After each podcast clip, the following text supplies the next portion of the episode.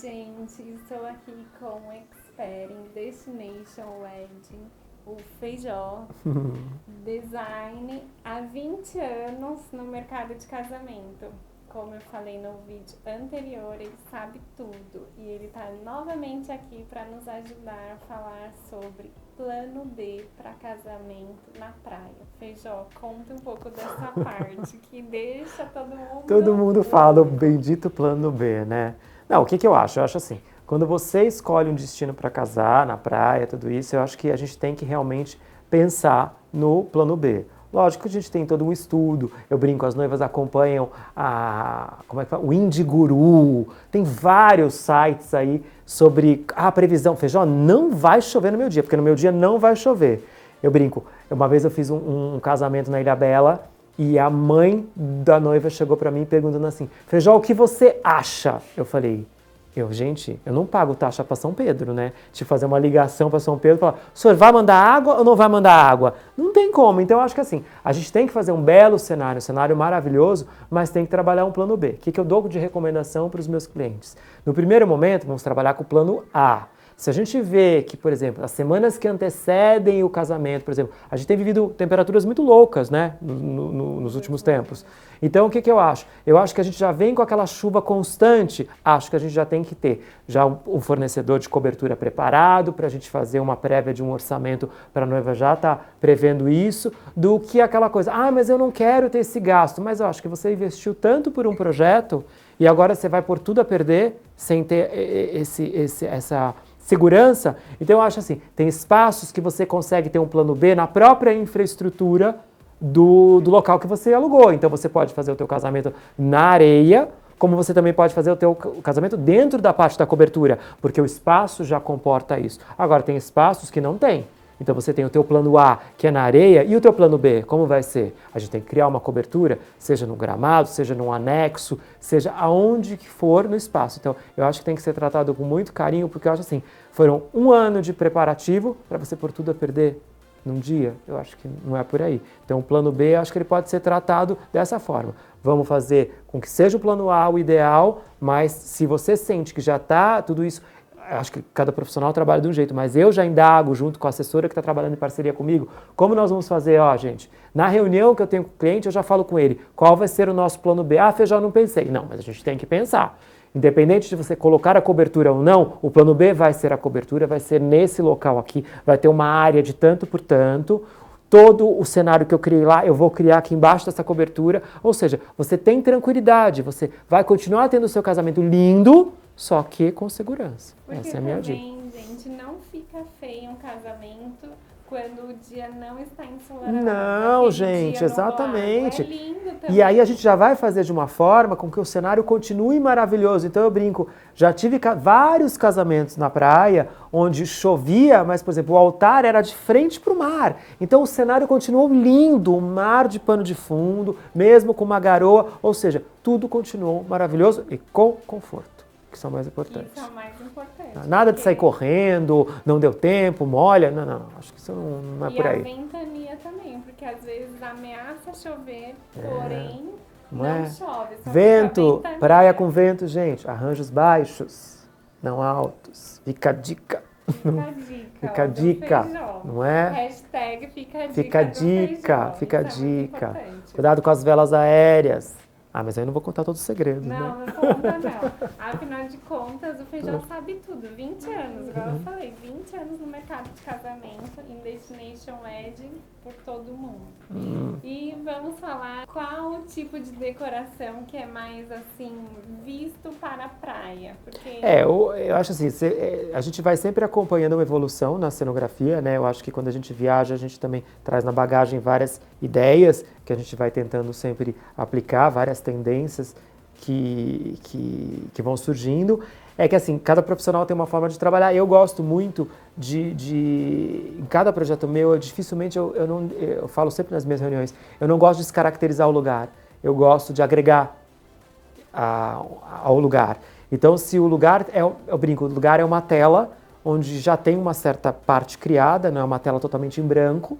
E a gente vai agregar aquilo para que as pessoas quando entrem falam, nossa, que lugar mágico, mas conseguiu ver a arquitetura existente, conseguiu não esconder o view da praia. Então, se tem uma árvore no meio do espaço, vamos explorar essa árvore, não vamos esconder essa árvore. Se tem uma parede, um jardim vertical, vamos valorizar isso. Se não tem, vamos criar um. Eu acho que é, é esse é o segredo todo, é agregar o valor. O estilo, realmente, a leitura, quando a gente fala sobre um projeto, eu acho que quando você casa na praia, você já tem aquele conceito mais de, de um rústico chique, de, um, de uma coisa leve, não de uma coisa pesada. Então, os materiais naturais, as fibras, madeira, um, um, cobre, eu acho que fica bacana entrar. Então, uma cerâmica, uma louça. Eu, eu acho que tudo isso, eu acho um, o mais descontraído para mim é mais o perfil de praia. E não nada muito sisudo, muito com protocolos. Quando eu digo protocolos, lógico, todo um evento tem um protocolo, tem um começo, meio e fim. Mas se você pode dar uma escorregada um pouquinho, deixar as pessoas mais à vontade, na própria vestimenta delas é uma coisa mais à vontade. Eu adoro os casamentos onde eu vejo o noivo e a noiva descalço, é, casando na areia, eu acho bacana, com muito bom gosto, com uma roupa de muito bom gosto, vestidos lindos, os, os próprios noivos também descolados, mas nada muito é clichê, sabe? É areia, gente, é praia. Então a temperatura, é, a luz, eu acho que tudo isso influencia muito no tipo de decoração. Então sempre coisas assim, mais descoladas, mais descontraídas, sem tantos protocolos. Eu acho que até a própria gastronomia, um cardápio criativo, bacana, inovador e nada muito certinho, sabe? Para aquele tra é casamento tradicional. É. tradicional, gente. Casa em São Paulo. Exatamente. Casa, é... Não que eu vou dizer para ah, Feijó, você nunca fez um casamento super tradicional na praia? Não, já fiz, já fiz. Sim, um jantar empratado ou um jantar franco-americano com começo, meio e fim, com tudo que tem direito, sim. Mas a grande maioria são as ilhas gastronômicas hoje, várias ilhas. Eu acho que é um bar super elaborado, com vários tipos de drink. Então eu acho que isso é, é, é mais é praiano, né? praiano, exatamente. Canoas de coco, né? Tanta coisa que a gente vê hoje, né? Wings, né? exatamente. Eu, eu, acho que é legal. E sobre decoração em si, você trabalhar muito hoje com as flores tropicais. Eu acho a, as folhagens vieram para ficar, o conceito botânico veio para ficar. Então, hoje as noivas me procuram para o botânico. Veja, eu adoro os verdes, adoro as flores tropicais. Às vezes não quer usar tanto na cor das flores tropicais, mas, por exemplo, você fazer flores tropicais todas no branco, fica lindo o verde com o branco, por exemplo, fiz um casamento recente que eu usei coco, coco fruta, o abacaxi, entendeu? Não, pelo amor de Deus, gente, não é festa da Havaí, tá? Mas se você trabalhar com bom gosto, fica muito, muito bacana, entendeu? Transforma o Transforma, exatamente. Exatamente. E entra outra coisa importante, a parte de mobília, os móveis, porque casamento na praia, né, geralmente os espaços não têm. É, algum, é, alguns têm, é, tem uma estrutura boa, isso os noivos adoram quando já tem algumas peças.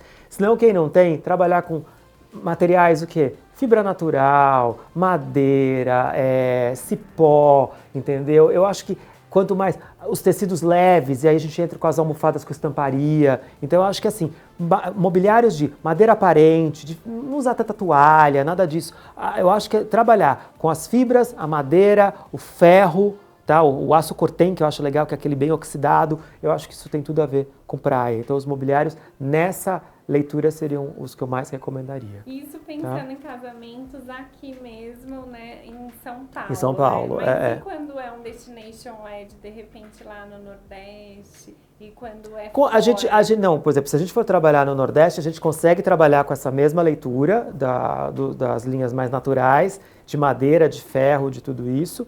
E quando a gente trabalha fora, por exemplo, dependendo do destino que a gente faz, o que acontece? O, o, o, que é engraçado é que, por exemplo, vou dar um exemplo como Portugal. Vamos pegar um Portugal que eu tive uma experiência agora há pouco tempo. Eu acho que assim, a grande maioria dos lugares eles têm uma infraestrutura de móvel, já que eles, os lugares já têm essa infra para gente, e quando a gente precisa é muito pouca coisa para complementar. Mas a, a leitura de, de, um casamento, de um destination, por exemplo, numa cidade da Europa, é diferente de uma praia na Europa, lógico, entendeu? Eles têm uma outra visão do que a gente tem, entendeu? Então, realmente o mobiliário não seria. O que a gente ganha muito é como cenário de, como um todo. Seja no, você casar numa vinícola, você casar numa, numa, numa quinta é, ou até no próprio palácio, entendeu? Eu acho que assim, o mobiliário já é marcante, já existe lá. Então é mais a gente ganha é pelo cenário existente, num destination que eu dei como, por exemplo, é, é, Portugal. Como também seria diferente quando a gente faz, por exemplo, alguma coisa em Nova York. Sim. Tá? Que aí o altar fica ali no mar. Né? Exatamente, então, tem exatamente. que pensar nessa infra para acolher os convidados, né? Salvo exceção se for um casamento a dois. A né? dois. Um elopement, que isso é uma também é uma, é uma coisa bacana que veio agora e, e virou moda, né? Já acho que virou, é virou moda. novidade, Todo mundo, todo a dois. É, eu tive uma experiência agora, eu presenciei um em Portugal e foi lindo, foi lindo. Eles casaram dentro da, da adega, foi maravilhoso, foi maravilhoso. Um momento assim que fala, nossa, mas tão, tão, não deve ser triste só os dois. Não, não é. É bacana. Às vezes eles já vivem juntos, já, já moram juntos, já, já são casados um entre si. E fizeram um elopement a dois, que é, é dois, né, Feijão? Na verdade, Eu acho que é isso. porque três. tem o celebrante. Exatamente, exatamente. Tem o celebrante. Então, Exatamente. vamos exatamente. contar a três. É. E também a gente participou de um, né, Feijó? Foi. O novo espaço do Loai Cabanas, lá em Maris É, a cabana do Luai foi lindo, lindo, lindo. Não E é? o Feijó fez toda a decoração, o buquê maravilhoso. Já conta de buquê, Feijó. Ah, o buquê. favor. Eu acho o buquê, gente, é uma, é uma peça assim meio única. Eu sempre pergunto para pra, as noivas, elas vêm com aquele, com, falem a pasta do Pinterest, com to, as referências. Mas eu sempre faço uma pergunta para elas. Qual é a cor que você mais gosta? E me conta um pouco sobre o estilo do teu vestido. Você tem uma foto? Me mostra. Para eu poder uh, dizer assim, é assim, respeito muito, acho que é sempre muito importante de respeitar o que o estilista dela imaginou pelo buquê, ou se não tem uma opinião formada ele, eu, lógico, eu gosto de dar minha opinião sobre o buquê, mas que fique é, bem com a personalidade da noiva. Então, tem a leitura do vestido dela, o jeito dela, se é uma pessoa mais descolada, uma, uma noiva mais tímida, como é que é, e a cor que ela mais gosta. E eu brinco, por favor, que seja diferente da decoração. Por quê? Porque eu falo que parece o resto. Pegou, sobrou, amarrou, entregou, ela foi lá casar. Então não é legal. Eu acho, vamos fazer uma coisa que as pessoas falem, nossa, como a noiva tá linda, ai que buquê bonito. Acho que esse é o segredo. Então é criar mesmo o buquê com o perfil da noiva, tá? E ver até mesmo flores que elas gostam. Exato, que elas gostem, faz a exatamente, faz a Né? listinha. Isso é importante Exatamente. pensar, né? Com certeza, com certeza. E jogue o seu buquê, gente. Joga o buquê. Não fica com essa história de pegar, faz um buquê para eu jogar e outro pra... Se você quiser homenagear sua avó, tudo isso, eu acho válido. Agora, ai que dó jogar. Não, joga a tradição. A sua amiga vai pegar, vai ficar toda feliz que Dá pegou o seu.